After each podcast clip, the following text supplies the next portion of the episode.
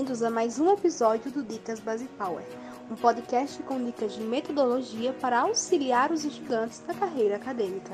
Eu sou Maria Eduarda Mendes, aluna do curso de Direito do UNIP e extensionista do projeto Base Power.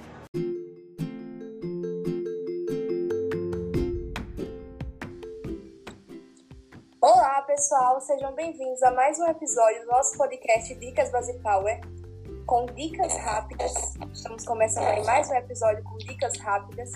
E hoje temos a presença da professora Elcia Macedo, Ana Luísa e de mim, e de mim, Arda. Arda. Ah, professora Elcia, olá, Ana. Olá, gente. É um prazer estar aqui com vocês. Olá, meninas. Prazer, prazer também.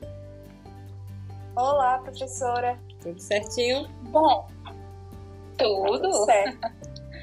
Bom, gente, é, neste episódio já que estamos falando de estruturas, falamos de nota de rodapé, vamos falar sobre as referências. Então, gente, é, a pergunta que eu gostaria de fazer para a professora Elcia é a seguinte: sobre as referências, professora, como eu posso organizá-las no artigo científico?